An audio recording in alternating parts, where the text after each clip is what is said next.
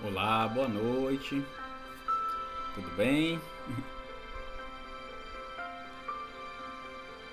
Só um minutinho.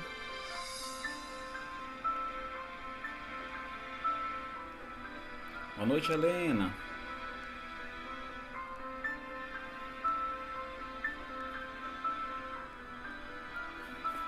Que alegria, né, gente, estarmos aqui mais uma vez. Todos juntos aqui em torno dessa doutrina que tanto esclarece, que tanto ilumina, que tanto nos ampara nesses momentos tão difíceis, né? Boa noite. Boa noite, Betinha.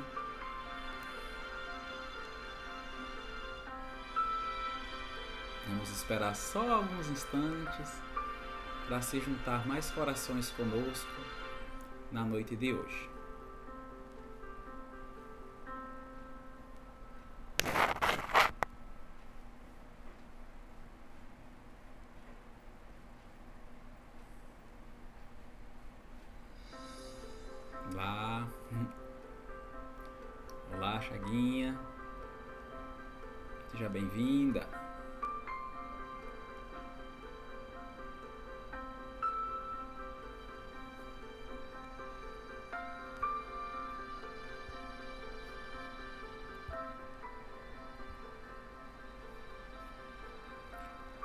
Só para iniciarmos nossos pensamentos, nossas reflexões e asserenando nossas ideias. Vou trazer uma leitura inicial do livro Momentos de Paz, Psicofonia de Isoldino Rezende, pelo Espírito Ernesto. Boa noite, Leide. A mensagem ela traz como tema alegria. Faça diariamente meditações de alegria. Valorize o que tem de bom dentro de si. A alegria tem de ser construída por você mesmo, na luta do dia a dia. Construa em volta de si um ambiente de solidariedade. Seja luz onde há trevas, esperança onde há sofrimento. Aprenda a sorrir com o coração para que possa conquistar todos com seu sinal de amizade. Lembre-se de que a alegria, quando é sincera, contagia todos os que estão à sua volta. Brilhe a sua luz por onde passe. Não esqueça que, quando a alegria adentra no coração dos outros, ela já penetrou no seu, porque, porque quem dá é o primeiro a receber. Fale para todos sobre Jesus buscando viver o que ele viveu e ensinou. A alegria é uma chama de luz que nunca pode ser apagada. Cultive essa chama com o combustível da fé, para que ela continue acesa dentro de você e para que todos os que estão à sua volta possam ser iluminados nos caminhos por onde você passar. Vivemos o hoje sem saber se o amanhã chegará. Por isso, é necessário vivermos com alegria e fé. A única certeza que temos é o agora, é este momento. Mas daqui a alguns minutos já não nos compete saber. Isso só pertence a Deus. Então, cultivemos a alegria. Não vamos deixar que as dificuldades da vida apaguem essa chama bendita que leva luz, esperança e bem-estar a todos os que não cercam, a todos os que nos cercam, a começar por nós mesmos. Boa noite, Zélia. Boa noite, Cíntia. Sejam todos bem-vindos e bem-vindas.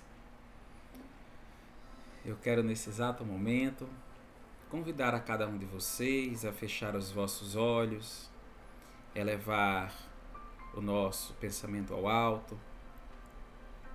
E em um só coração, em um só pensamento, possamos dizer: Senhor Deus, Pai Todo-Poderoso, Pai de infinita bondade e misericórdia, nos encontramos, Senhor, reunidos em pensamentos mais uma vez nessa noite de hoje, para que possamos estudar à luz da doutrina espírita os teus ensinamentos, para que, tendo nosso Mestre Jesus como modelo e guia, possamos caminhar pelas veredas corretas que conduzem a vós. Pedimos o amparo da tua espiritualidade superior através dos nossos benfeitores espirituais, os nossos anjos da guarda, conosco estejam nesse momento, para que possamos melhor intuir as tuas boas vibrações, ensinamentos, reflexões e conhecimentos. Pedimos também, Senhor, em favor dos nossos irmãos que se encontram no leito dos hospitais, com dores no corpo físico, psicológico, espiritual, sentimental. Olha, Senhor, por cada um dos teus filhos que se encontram no meio das ruas, nas prisões e dentro de casa, enfermas, famintas, desesperadas. Manda, Senhor, teus emissários divinos para cada um destes receberem o amparo necessário para que possam continuar na jornada evolutiva que conduz até vós. Que teus bons espíritos e ensinamentos estejam conosco nesse momento e sempre.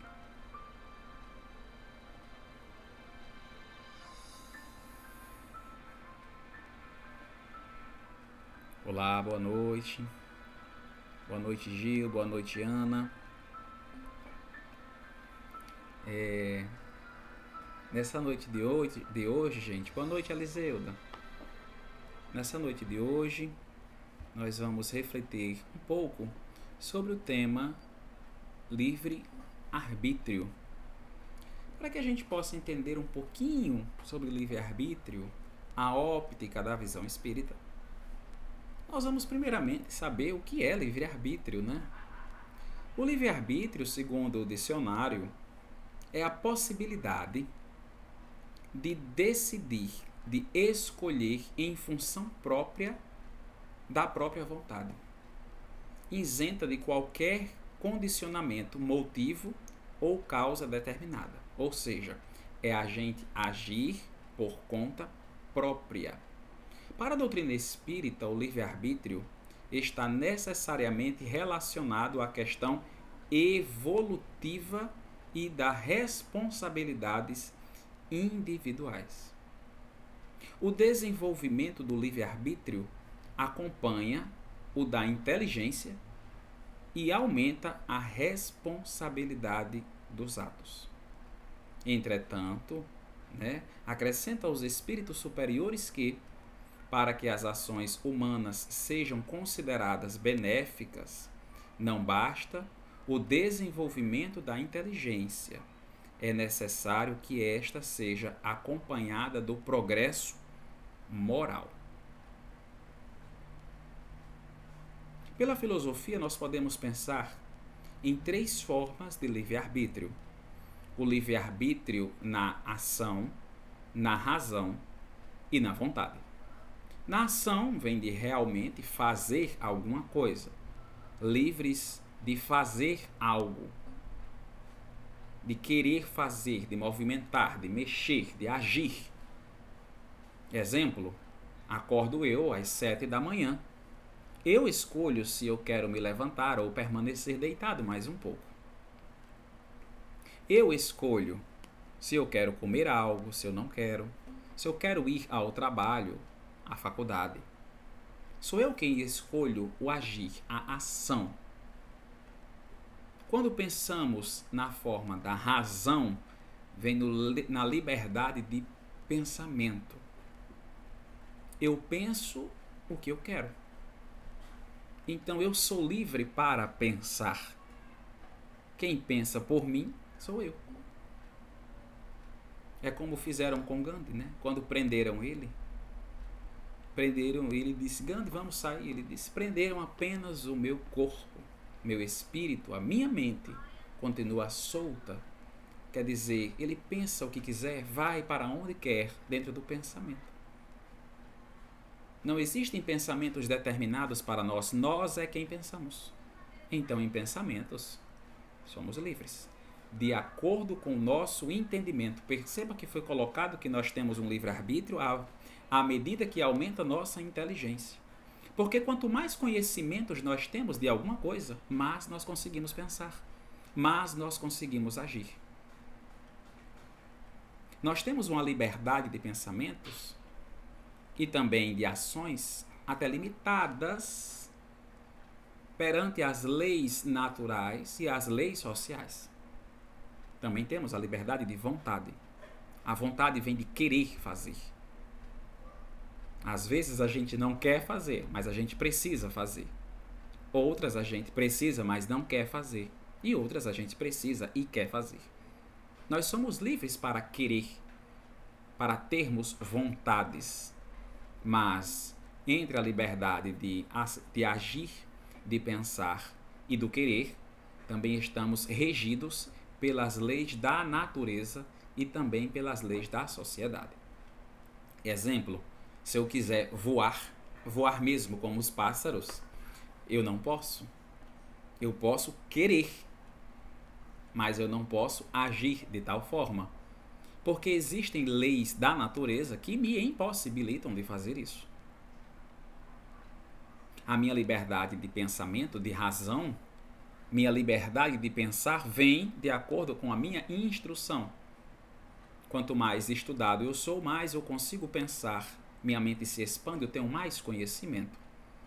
Exemplo, eu posso conhecer a matemática do dia a dia, a física do dia a dia, mas se eu for comparar estes conhecimentos com um matemático formado, com um físico formado, doutor específico do conhecimento, eles têm um saber muito mais maior do que o meu, logo terão uma liberdade de pensar nesta área específica muito mais do que eu porque conhecem muito mais saberes. E na vontade do querer, né? Às vezes eu quero, como eu disse, eu posso querer levantar e voar. Mas eu não posso fazer isso. E esse querer também está colocado, esse agir e esse pensamento também está, no caso, mais na liberdade de agir e na liberdade de querer, as leis sociais também. Que é como diz o ditado: a minha liberdade vai até onde começa a liberdade do próximo. Existem as leis da sociedade que estabelecem diretrizes cujos quais a gente deve se comportar. Caso contrário, o mundo seria um caos. Então nós temos essas liberdades, embora regidos pelas leis naturais, mas podemos querer e sentirmos vontade e pensamento à vontade. Perceba que até os animais eles têm livre arbítrio. Quando colocamos comida para os nossos animais de estimação, eles escolhem se eles querem comer ou não. Eles podem chegar, sentem o cheiro da comida, se não quiserem comer, eles saem. Eles são livres para correr, para andar. Passa um carro na rua, o animal está correndo atrás. Escuta um relâmpago, o animal corre ou fica parado. Ele tem um certo nível de livre arbítrio. Um certo nível de livre arbítrio. Porém, o homem tem um livre arbítrio muito maior, porque, como colocado pelos espíritos superiores, o nosso livre arbítrio acompanha o, a parte intelectual e o progresso moral acompanha o progresso moral, ou seja, o crescimento espiritual. É por isso que, dentre todos os animais da Terra, a raça do ser humano evolui, progride e age sobre todos. É por isso que nós somos os co-criadores do universo. Nós conseguimos agir, pensar, progredir, elevar-se de acordo com nossa moralidade. O espírito sobe de nível evolutivo. E quanto mais subimos, mais temos noções do livre-arbítrio, mais temos conhecimentos intelectuais, mais temos conhecimentos morais e assim saberemos nos comportar mais devidamente. quando pensamos ainda no livre-arbítrio, no setor estudado filosófico ou sociológico, temos as liberdades ética e moral. Nossos pais, nossos avós, caso não sejamos a gente, estudaram nas, nas escolas, né? Educação moral e cívica. Era colocado no ensino médio, né? A educação moral, ética e cidadania que as escolas antigamente colocavam. Porque nós temos essas liberdades éticas e também liberdades morais. Em resumo, a ética, né, ela vem de na parte filosófica, né? Ela estuda os motivos que distorcem, disciplinam, que orientam o comportamento humano. Né? A ética trata da conduta do humano geral ou específico. Ela disciplina ela trata da conduta do ser humano. E a moral se refere aos bons costumes, princípio ou bases do conhecimento, a partir dos quais são estabelecidos os códigos de conduta e ética humana. Então é por isso que são tão agregadas uns com os outros, né? Um diz a conduta, o outro os costumes e princípios. Temos pessoas de uma moral muito alta, tem uma moral forte, éticas, quer dizer o que? Cuidadas, sabe a forma de agir, a forma de proceder, age conforme o que é correto, com os bons costumes. São pessoas morais. Santo Agostinho define livre arbítrio como sendo a razão é a razão e da vontade. A vontade, ou seja, o querer, a liberdade também de querer. E essa liberdade vem de ausência de submissão, ausência de servidão, de condições opostas à opressão. Quando nós vamos trabalhar, nós temos a liberdade de trabalhar. Mas nós também estamos regidos ali perante normas sociais e profissionais que exigem de nós uma conduta ética profissional moral profissional e elas vão ficando altamente ligadas a nós de acordo com o nosso progresso. Mas nós temos conjunto de normas, regras, valores, princípios a serem tomados. E quando nós temos essa liberdade de querer, seja por necessidade ou não, nós temos o livre-arbítrio. Agora, no tempo da escravidão, aquelas pessoas elas não eram livres porque elas eram forçadas a realizar o trabalho. A elas não competia dizer se queria ou não. Elas eram definitivamente obrigadas. Então não eram livres para querer ou não trabalhar. Hoje temos essa liberdade, temos esse avanço. É a autonomia espontânea da manifestação da vontade ou desejo. De nós querermos e fazermos. Eu posso querer algo e não fazer. Eu posso querer algo e fazer. Eu sou livre para fazer isso.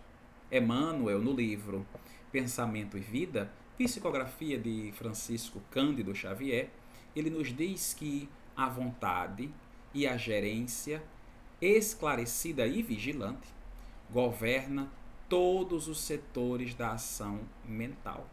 Só a vontade é suficientemente forte para sustentar a harmonia do espírito. Porque a vontade ela vem de querer. Quando nós estamos estagnados, quando nós estamos parados, sem querer, sem agir, nós vamos ficando limitados, submissos. Vão tirando de nós essa liberdade. E quando nós nos impomos, quando nós nos empoderamos, quando nós tomamos o conhecimento, a força necessária para agir em favor próprio e ou de alguém, nós exercemos o livre arbítrio. E ele vem justamente com a vontade, vem com o querer. Se nós estamos insatisfeitos com o nosso lado profissional, com a faculdade que estudando, com o emprego que temos, com o relacionamento que estamos, nós somos livres. Livres para querer continuar ou para querermos mudar de vida. Lógico que nós colocaremos em análise as partes que compensam ou não, os pós, os prós e os contras, para tomarmos a decisão. Mas até o fato de pensar se é bom ou não vem do livre-arbítrio de pensar. E, em consequência, o livre-arbítrio de agir e o livre-arbítrio de querer. Então somos livres. Agora, tem aquelas, aquelas correntes, né? Aquelas correntes de pensamentos que vêm do determinismo, né? quando a gente já entra no lado religioso, no lado teológico. As pessoas vêm do, do livre-arbítrio no sentido de Deus o livre-arbítrio para o homem, mas não está tudo escrito, né? como a gente costuma dizer, já estava escrito, já tinha um destino, como se a gente estivesse aqui apenas para seguir o que estava escrito. Porém, a óptica da visão espírita, nós sabemos que nós somos livres, já em espírito, para planejarmos o nosso voo encarnatório. Nós já somos livres para planejar da melhor forma possível a nossa encarnação. E quando nós nos encarnamos, ainda somos livres para querer fazer ou não. Isso é a óptica do Espiritismo. Agora, tem aquelas pessoas que dizem: já é um destino a ser feito. Já estava escrito, é assim, será assim. Aqui diz que você vai fazer isso, mas nós é quem mudamos, porque nós temos a liberdade. Nós temos o livre arbítrio dado por Deus para nós querermos fazer o bem a nós mesmos, ao próximo, a fazermos nada, ou fazermos mal, ou a nós, ou ao próximo. Somos livres para isso, mas essa liberdade vem e traz, acarreta responsabilidades. Pois, da mesma forma que somos regidos por leis naturais, como eu coloquei no começo, gostaria muito de voar. Quem não gostaria de voar, né? Para se sentir livre como os pássaros. Mas as leis naturais não permitem. As leis sociais, né? Se você vai no supermercado, às vezes a gente está com pressa e diz: Ah, como eu gostaria de entrar na frente daquela pessoa, ser atendido primeiro, mas eu não posso porque os valores éticos sociais dizem que eu tenho que ficar na fila e esperar a minha vez, por uma questão de ordem, por uma questão de ordem social. Se eu furar a fila e depende até da forma de agir, poderei eu estar infringindo leis da sociedade. Então sou barrado por isso. E das mesmas formas que a própria natureza, que a própria sociedade tem leis, as leis da espiritualidade, que também são as leis naturais, estamos sujeitos a ela. E quando nós agirmos e agimos perante o livre arbítrio, essas leis também agem conosco.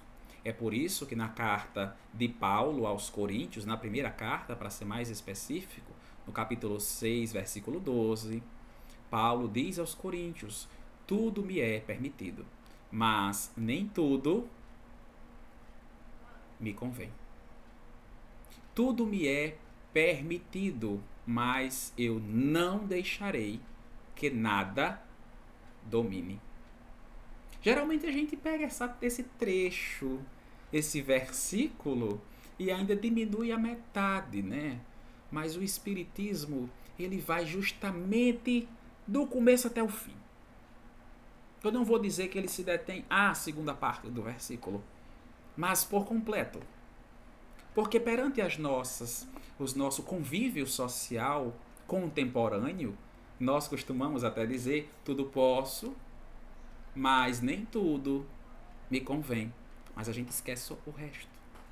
Tanto que a gente pensa que o versículo bíblico, para alguns é até um ditado popular, é um versículo bíblico. Para algumas as pessoas pensam que só vai até aí. Tudo posso, mas nem tudo me convém. E esquece a segunda parte do versículo. Tudo, tudo me é permitido, mas eu não deixarei que nada me domine. Ou seja, que eu não esteja, esteja sujeito a usufruir da minha liberdade, causando danos ao próximo e a mim. Porque nós estamos regidos por essas leis da causa e do efeito. Estamos sujeitos pela lei de causa e efeito, era uma questão de justiça. É o famoso ditado que diz: quem colhe o bem, quem planta o bem, colhe o bem. Quem planta o mal, colhe mal. Porque estamos sujeitos à lei de causa e efeito. Na física, está sujeito nas leis de Newton com outro nome. Ela chama de ação e reação. Ou causa e efeito no Espiritismo. Cada ação que fazemos tem uma reação, seja nesta encarnação, seja em uma próxima se nós optamos por fazer algo danoso a alguém, uma hora ou outra eu terei que reparar esse dano. Seja por uma questão de homicídio, por uma questão de traição, por uma questão já de vingança. Nós podemos muitas vezes escapar das leis sociais, mas não poderemos escapar das leis divinas na lei de causa e de efeito. Todos estamos sujeitos. Se erramos, se formamos pessoas mal, se fomos é, é, irresponsáveis, seja com nossos companheiros, companheiras, com nossos pais, se não educamos direitamente nossos filhos, nossos netos, nossos afilhados, se nós não os orientamos devidamente e esses fracassam ou não conseguem atingir o êxito necessário em suas encarnações, nós também somos responsáveis, porque nós assumimos compromissos na pátria espiritual para com esse ser.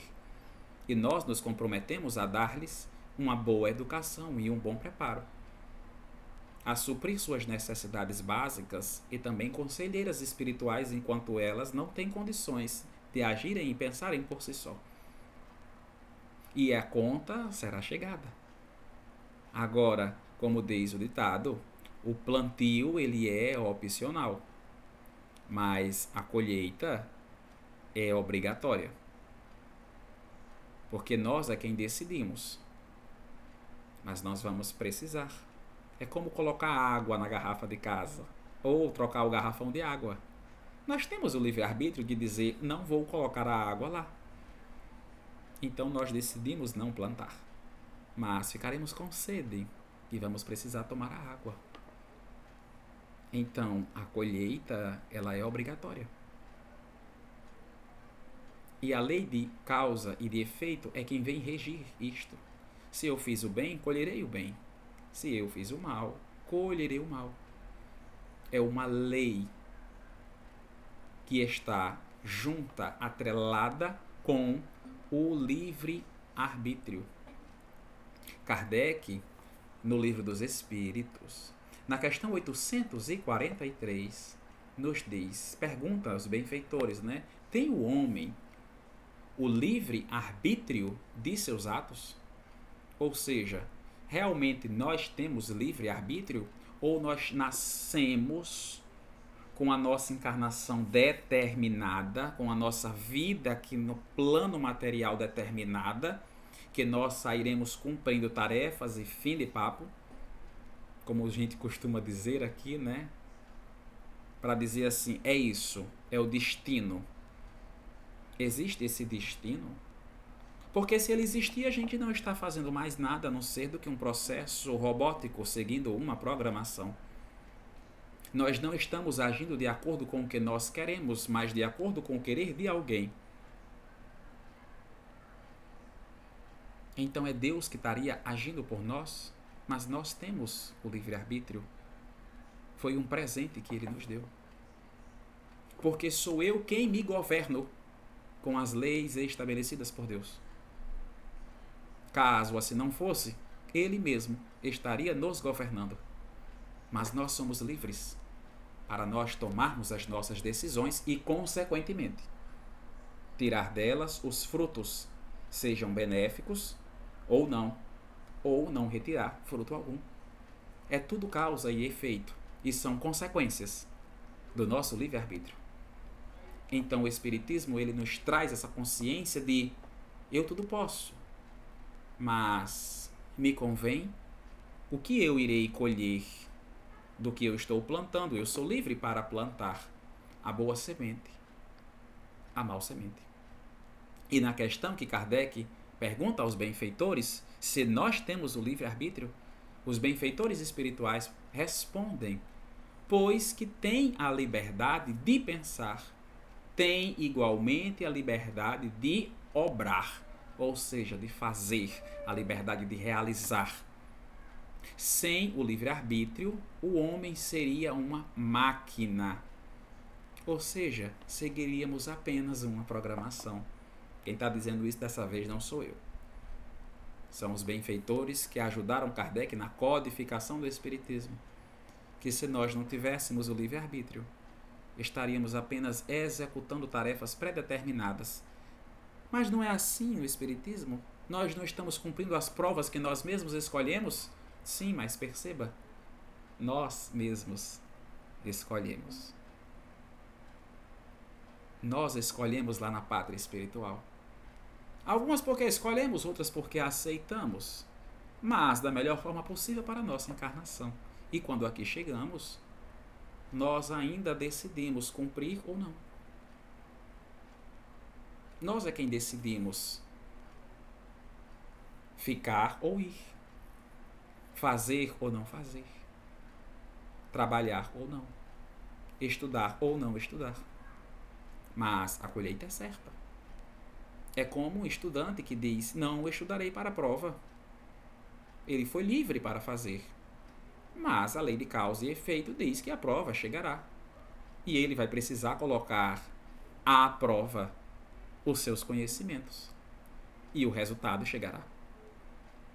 Então, a colheita, ela é obrigatória. Somos livres para fazer, para não fazer e pela lei de causa e de efeito, nós colheremos aquilo que fizemos. Na questão seguinte do Livro dos Espíritos, Kardec pergunta na questão 844, indagando aos benfeitores: Do livre-arbítrio goza o homem desde o seu nascimento?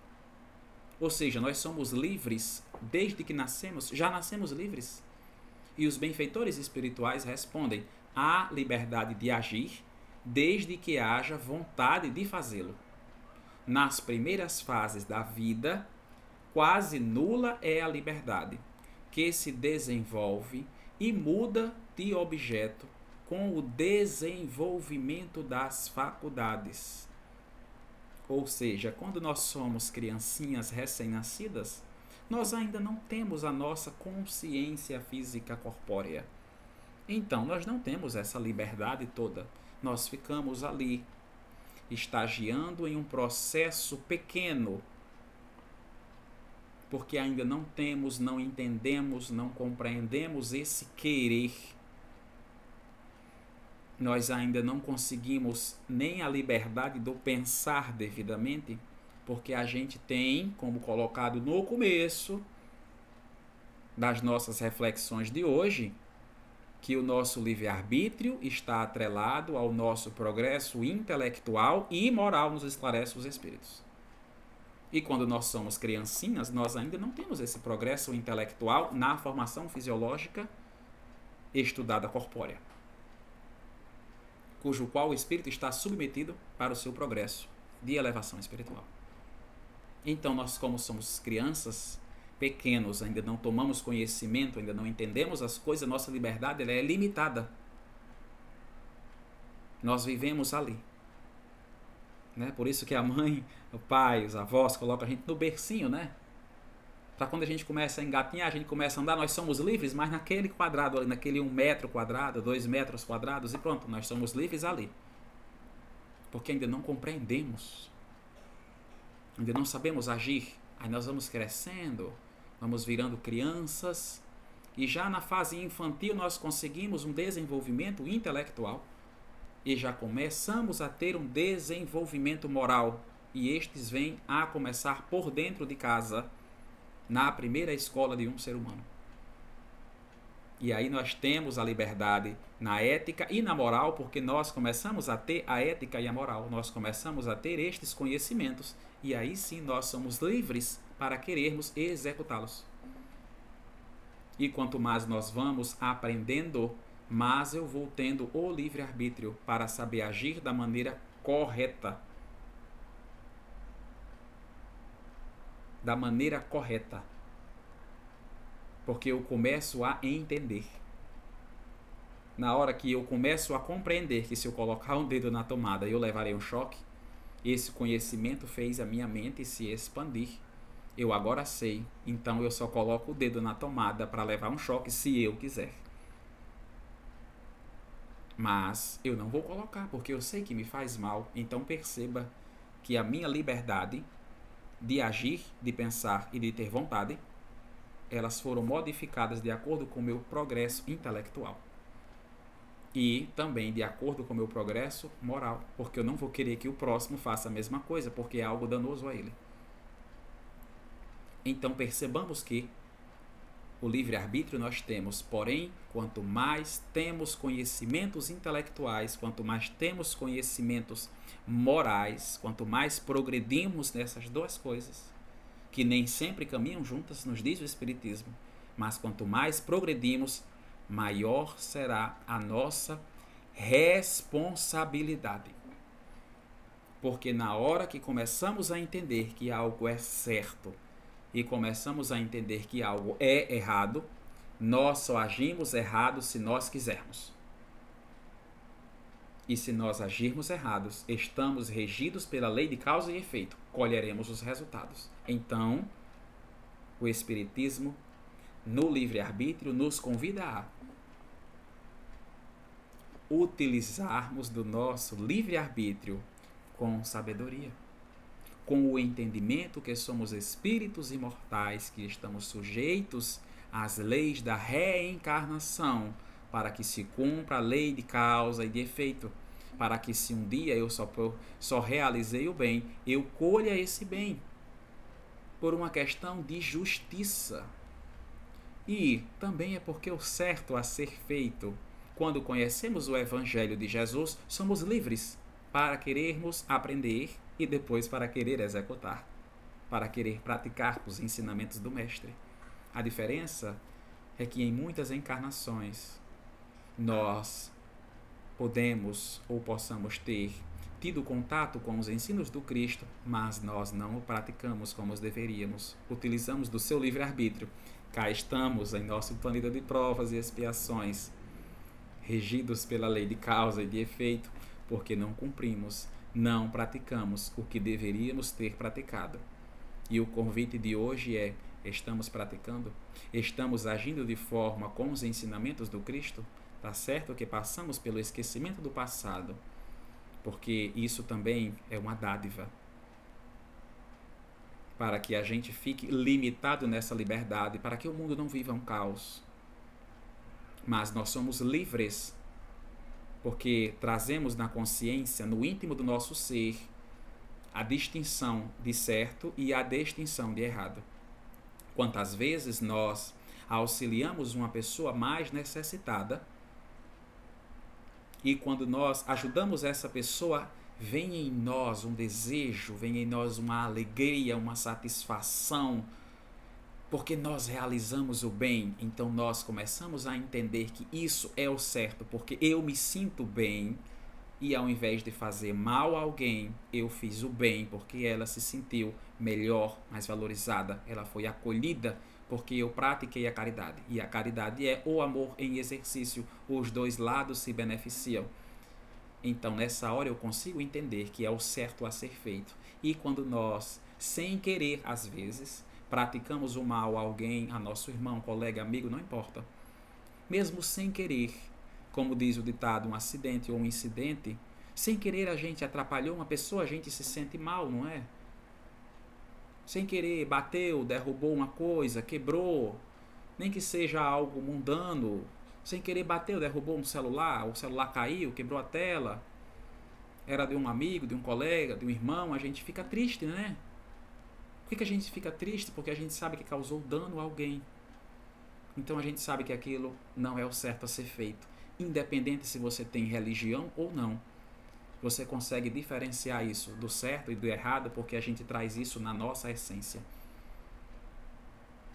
Então nós somos livres de fazer o que é certo ou de fazer o que é errado. E a doutrina do Espiritismo, a luz da doutrina espírita, ela nos convida a nós olharmos para esse versículo, para essa passagem do Evangelho, nas cartas de Paulo, quando diz que tudo posso, mas nem tudo me convém, tudo me é permitido. Aí vem, mas eu não deixarei que nada me domine. Ou seja, quando alguém me faz raiva, quando alguém me faz o mal, independente do local, da situação, quando alguém me faz mal, seja do lado profissional, no lado familiar, no lado de relacionamento amoroso, eu sou livre para devolver ou não. Eu sou livre para fazer o olho por olho, o toma lá da cá, ou para oferecer a outra face, como ensinou Jesus. Eu sou livre. É por isso que Paulo diz: Eu não deixarei que nada me domine, ou seja, as más inclinações me dominem, eu não deixarei. Porque eu sou livre, mas eu tenho conhecimento que se eu revidar, eu estarei fazendo mal e eu colherei o mal. Além de fazer mal ao próximo, estarei fazendo a mim também, por ação e reação, por causa e por efeito. Então nós temos esse entendimento. Nós somos convidados à luz da doutrina espírita, somos convidados pelo Evangelho do Cristo a nós olharmos, enxergarmos e podermos viver melhor com o livre arbítrio que temos, pois, são, pois é uma responsabilidade.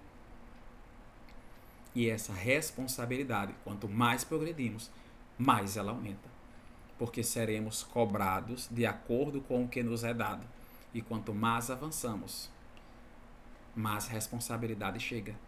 E mais avançaremos, mais ficaremos felizes, porque nos aproximamos da perfeição esperada por Deus e pelo nosso Mestre Jesus. Então, quando nós conhecemos o certo, só fazemos o errado se nós quisermos. Vamos lembrar de ter o livre-arbítrio, vamos lembrar de ter a doutrina na hora de agir, na hora de se comportar, perante as situações difíceis, as dificuldades. Porque eu tudo posso, mas nem tudo me convém.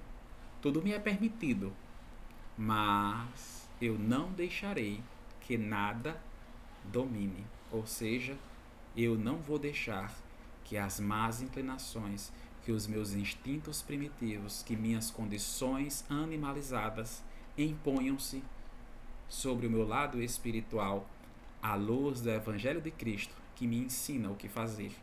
Pois Cristo já disse: oferece a outra face. Somos nós que vamos oferecer ou revidar. Temos esse livre-arbítrio mas sabemos que temos as leis que nos regem, naturais, sociais espirituais. A natural já nos limita, a social podemos driblar, mas a divina estamos todos sujeitos e seremos sempre, pela bênção da reencarnação. Olhemos a nossa forma de agir e a nossa forma de se comportar. Para finalizarmos as nossas reflexões de hoje, eu quero trazer é, um poema do livro Parnaso do Além Túmulo. Fazia até um tempinho, né, gente, que eu não trazia. Ele é de Francisco Cândido Xavier, por espíritos diversos, e se chama Se Queres, onde tem Se queres aventura doce, etérea, do outro mundo de luz, indefinido serás na terra o filho incompreendido. Do tormento casado com a miséria, viverás na mansidão triste, funérea, do soluço, do pranto, do gemido, dos prazeres mundano esquecido. Outro Job pelas chagas da matéria. Serás em toda a terra o feio aborto das amarguras e do desconforto encarcerado nas sinistras grades, mas um dia abrirás as portas de ouro e encontrarás o fúlgido tesouro de benditas e eternas claridades. Se quiseres. Se querermos, se quisermos as coisas boas, passaremos provas, mas chegaremos lá, na certeza que sozinho nunca estaremos. Os benfeitores espirituais conosco estão e o nosso Mestre Jesus também. Eu quero convidar cada um mais uma vez a fechar os vossos olhos, elevar o pensamento ao alto mais uma vez, e em um só coração, em um só pensamento, dizer: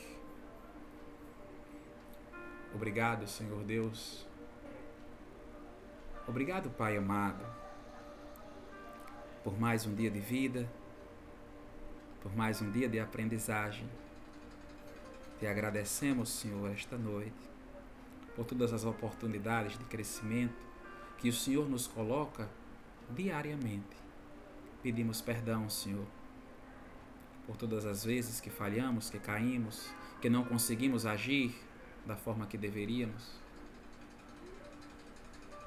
Mas agradecemos pelo reforço, por mais uma vez, estarmos sendo convidados a agir conforme o nosso Divino Mestre Jesus ensinou. E perante as situações difíceis, não ser domado pelos instintos animalizados, mas agir conforme as tuas leis de amor, de paz, de esperança, de conforto e de caridade, em favor de todos, a começar por nós mesmos. Agradecemos pelo nosso lar, pelo nosso emprego, pelos nossos estudos, pelos nossos familiares e pelas provas, Senhor, que nos são colocadas, para que a gente cresça em intelecto, em moral para que um dia possamos ser espíritos felizes, evoluídos, como nosso irmão de todas as horas, o Mestre Jesus. Protege-nos, ampara-nos, que a tua luz e o teu amor, Senhor, esteja hoje e sempre sobre nós e nossos familiares. Que assim seja.